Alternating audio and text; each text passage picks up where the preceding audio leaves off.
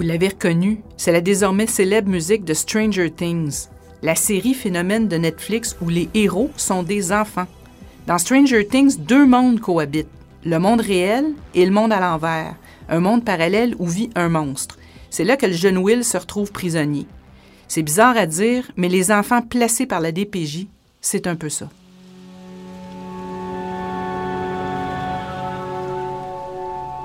La DPJ a-t-elle perdu son âme? Épisode 3. Une rivière de larmes. Ces enfants-là, ils sont nés dans un monde parallèle. Ils ont rencontré le monstre. Le monstre, c'était leurs parents. Fait qu'on les sort de là. Les enfants placés hors de chez leur famille, c'est 40% des enfants dont la DPJ prend en charge. En 2019, c'était 9000 enfants. Ces enfants-là deviennent les enfants de l'État.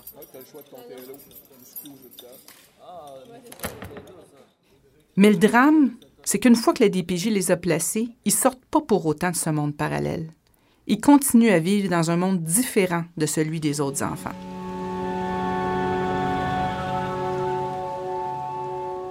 De mars 2000 à novembre 2006, qui est 80 mois, j'ai fait 6 familles d'accueil pour 24 mois, 3 retours à la maison 21 mois, 6 foyers de groupe pour 19 mois, 7 fois le centre de réadaptation pour 16 mois, J'étais allée une fois en centre de thérapie pendant 42 jours.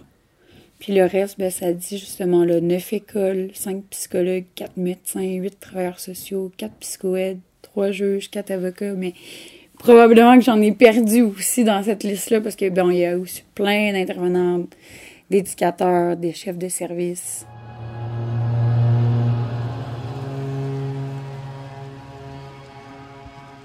À quel âge t'as fait ta première fugue?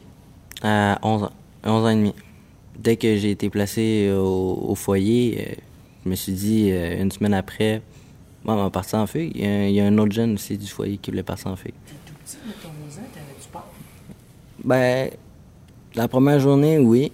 Aussi, quand j'ai commencé à, à, voir que, tu sais, j'arrive à Papineau, il y a, y a des messieurs un peu plus vieux qui me disent, t'es, t'es beau, toi, si tu veux, je veux t'offrir de quoi. Puis moi, je suis comme, non, non, moi, je m'en vais chez nous. Puis, ciao, ben, tu sais, déjà à 11 ans, si, avec tout ce qui m'est arrivé, je suis capable de savoir c'est, quoi une personne qui veut ton mal.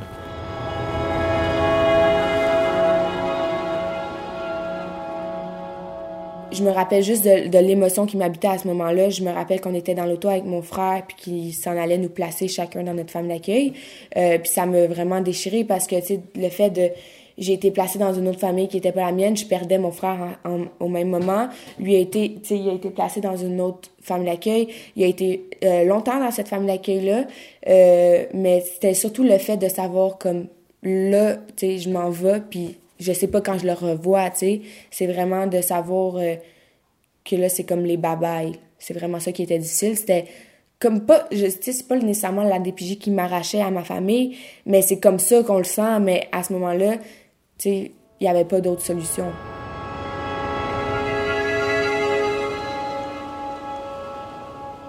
Moi, je suis capable de reconnaître un corps institutionnalisé quand je marche sur la rue, je le sais.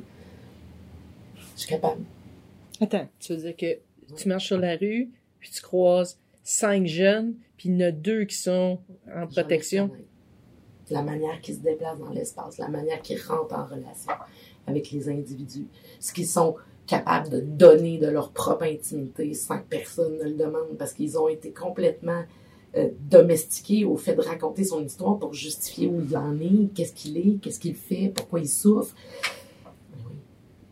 Moi, j'ai été travailleuse de rue pendant des années ici, dans le centre-ville de Montréal. Puis les jeunes qui fument des centres jeunesse, jamais ils disent ça, qu'ils viennent des centres jeunesse. On le sait tout de suite. Ce que vous venez d'entendre, c'est quatre enfants de la DPJ. Ils ont grandi sous la protection de l'État. On pourrait penser que ces récits-là relèvent de l'anecdote. Toi, tu as eu une mauvaise expérience, puis toi, tu en as eu une bonne. Mais il y a deux ans, pour la première fois, on a eu un portrait global de ce que deviennent ces jeunes-là après leur séjour à la DPJ. Et ce portrait-là, il est inquiétant. L'étude longitudinale sur le devenir des jeunes placés, qu'on appelle familièrement les JEP, a suivi pendant trois ans plus d'un millier de jeunes âgés de 17 ans qui étaient placés dans les services de la DPJ. C'est une étude sans précédent qui nous éclaire pour la première fois sur ce que deviennent les enfants de la DPJ après leur placement. Il y a des exemples dramatiques de cas de DPJ. Puis il y a des exemples qui s'en sortent bien. Jade Bourdage, elle, c'est les deux. De 9 à 16 ans, elle a été prise en charge par la DPJ. C'était pas un enfant commode. Elle était revendicatrice. Elle fuguait. De la famille d'accueil au centre jeunesse, elle a fait le tour de tous les services. Et aujourd'hui, elle est prof à l'école de travail social de l'UCAM. En bref, son cas, il relève pratiquement du miracle. Et il nous donne un point de vue unique. La jeune Jade a subi le système de l'intérieur et aujourd'hui, la Jade adulte, elle le regarde de l'extérieur. À quel âge tu rentres à l'université? Je suis rentrée à l'université, j'avais 27. Avec un secondaire 1? Oui. J'avais fait un AEC très rapidement, euh, attestation d'études collégiales en éducation à l'enfance. Qui est sorti de l'université à quel âge? Euh, je n'ai même, même pas encore fini tous mes déboires de diplôme. Donc euh, là, j'ai 43. Puis t'es prof à l'université. ouais. Ça doit être une grande source de fierté quand même. Oui, mais je pense aussi que c'est dû à énormément de relations. Des bonnes personnes, des belles rencontres. C'est pas juste la volonté individuelle, ça. C'est, aussi le fait que ben, il y a des belles rencontres dans un parcours. Puis parce que je me suis sauvée. Je suis pas restée dans leurs mains. Je suis pas restée là. Qu'est-ce qui serait arrivé si t'étais resté là? Ben, je vous le dis, si je lis les dossiers d'aujourd'hui, je m'en serais jamais sortie.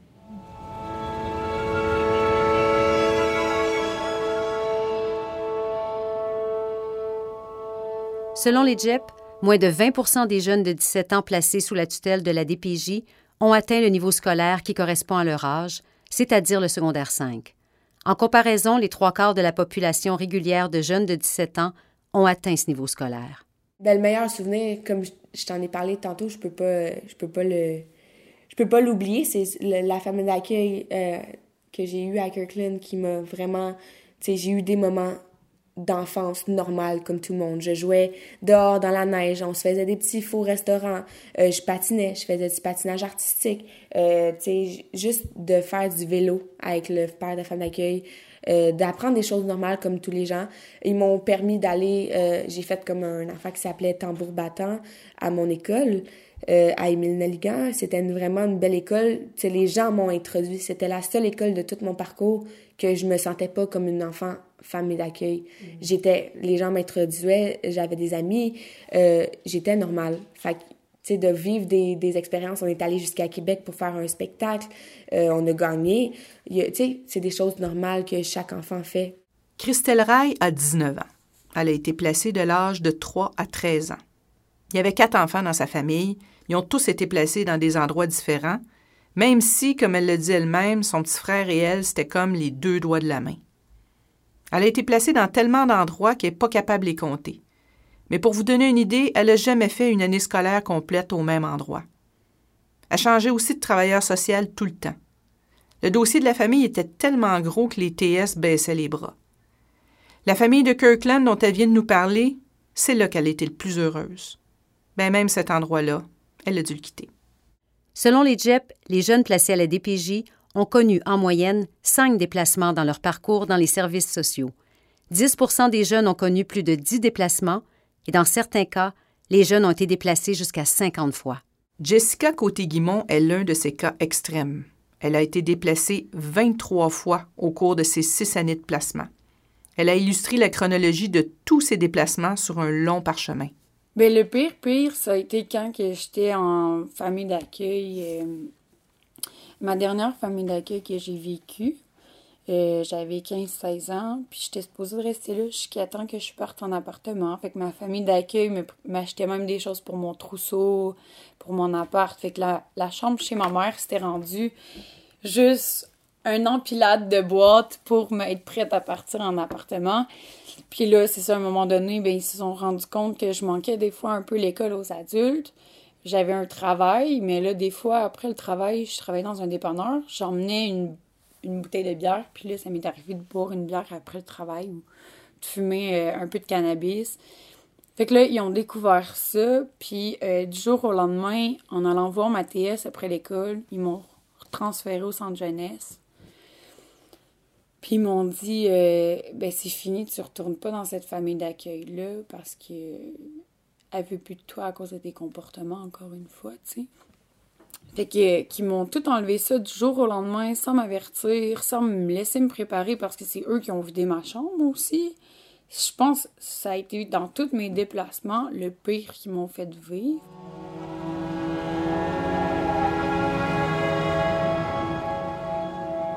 Selon les JEP, 20% des ex-jeunes de la DPJ ont connu au moins un épisode d'itinérance à l'issue de leur placement. Pour les deux tiers de ces jeunes, ce séjour dans les rues a duré quelques jours. Mais certains d'entre eux ont vécu plus d'un an dans l'itinérance. Tu t'installes? Ah, je m'installe au troisième étage euh, sur le bord de la fenêtre parce que les bancs pour euh, checker la vue de l'extérieur. Puis Montre-nous ton spot. Kevin Champeau-Duquette a 21 ans. Durant son enfance, il a été maltraité par un membre de sa famille.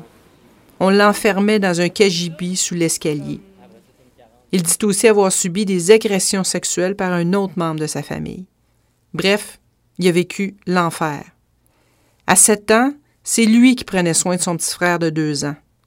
Et c'est à ce moment-là qu'il a été placé. Lui aussi, déplacé plusieurs fois. Il est devenu un fugueur chronique. Il s'est sauvé 33 fois des ressources où il était hébergé. Et aujourd'hui, trois ans après sa sortie de placement, Kevin est un itinérant. c'est fou parce que c'est c'est juste ça, c'est comme la rue, les hébergements. Tu sais, j'ai pas envie d'un hébergement. J'ai envie d'avoir mon vrai appartement. Ça se peut-tu, ça? Ben, ça fait, ça fait deux mois que je cherche.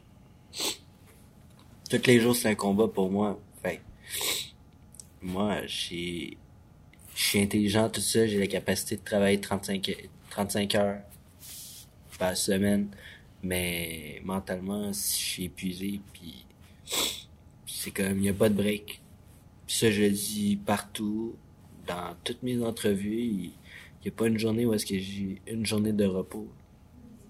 Je serais peut-être pas là aujourd'hui, mais je sais pas, une force surhumaine qui me dit que de pas lâcher. Puis c'est ça, je, tu sais, je vois le monde euh, dépressif autour de moi, le monde se mutiler. J'ai jamais fait ça, moi.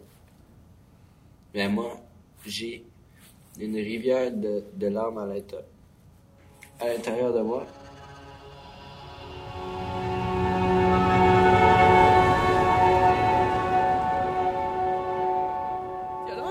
Garçon, là. Il a 21 ans. C'est mon gars, il est tout seul dans la rue. Voyons donc, il sera jamais capable de se débrouiller. Comment il va faire? Pauvre loup. Fais pitié. Ouais, j'étais pas mal émotive en sortant de cette entrevue-là. Parce qu'à chaque Kevin que j'ai rencontré dans ma carrière, je me disais la même chose. Ça devrait être les parents qui se retrouvent en prison. Puis là, c'est lui, le petit Kevin, qui finit par se retrouver en prison. Puis en quelque part, il y est encore, dehors, mais en prison. C'est exactement ce que Jade Bourdage disait. Elle disait que si elle avait été en centre jeunesse aujourd'hui, elle aurait fini sa vie en prison. Lorsque que je lis aujourd'hui, par exemple, les dossiers de suivi, euh, j'étouffe énorme, j'étouffe et je ne crois pas, très honnêtement, puis c'est très hypothétique ce que je dis, mais c'est très honnêtement, qu'avec la personne que j'étais à ce moment-là, avec les conditions dans lesquelles les pratiques sont structurées actuellement, je m'en serais jamais sortie. J'aurais sans doute fini en prison, je je m'en serais pas sortie.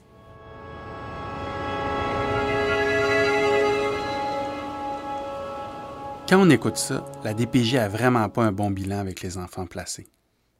Non, c'est vrai. Mais le cas de Granby, ce que ça nous a montré, c'est que ça pouvait aussi mal tourner avec les enfants qui restent dans leur famille. Là aussi, la machine peut dérailler. Rappelle-toi, c'est exactement ce que l'enquête du CIUS disait. L'enquête démontre que ce n'est pas une personne ni un service qui peut être pointé du doigt, mais bien un système complet qui a failli de plusieurs façons et à plusieurs moments.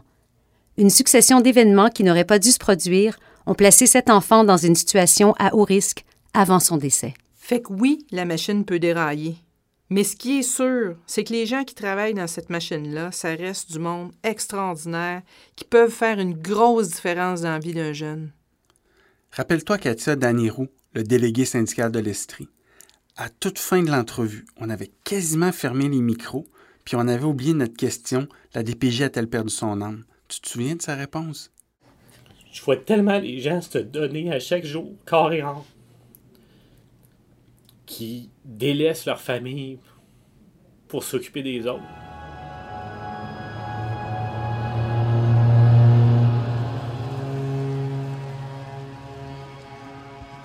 C'est tellement vrai, ça, Martin. Cette machine-là qui déraille là, a fait autant de victimes chez les intervenants que chez les jeunes. Dans le fond, celui qui répond le mieux à notre question de départ, c'est pas l'Arcan. Est-ce que tu penses que la DPJ a perdu son âme? Je pense que les gens n'ont pas perdu leur âme. Je pense que la machine n'a jamais eu.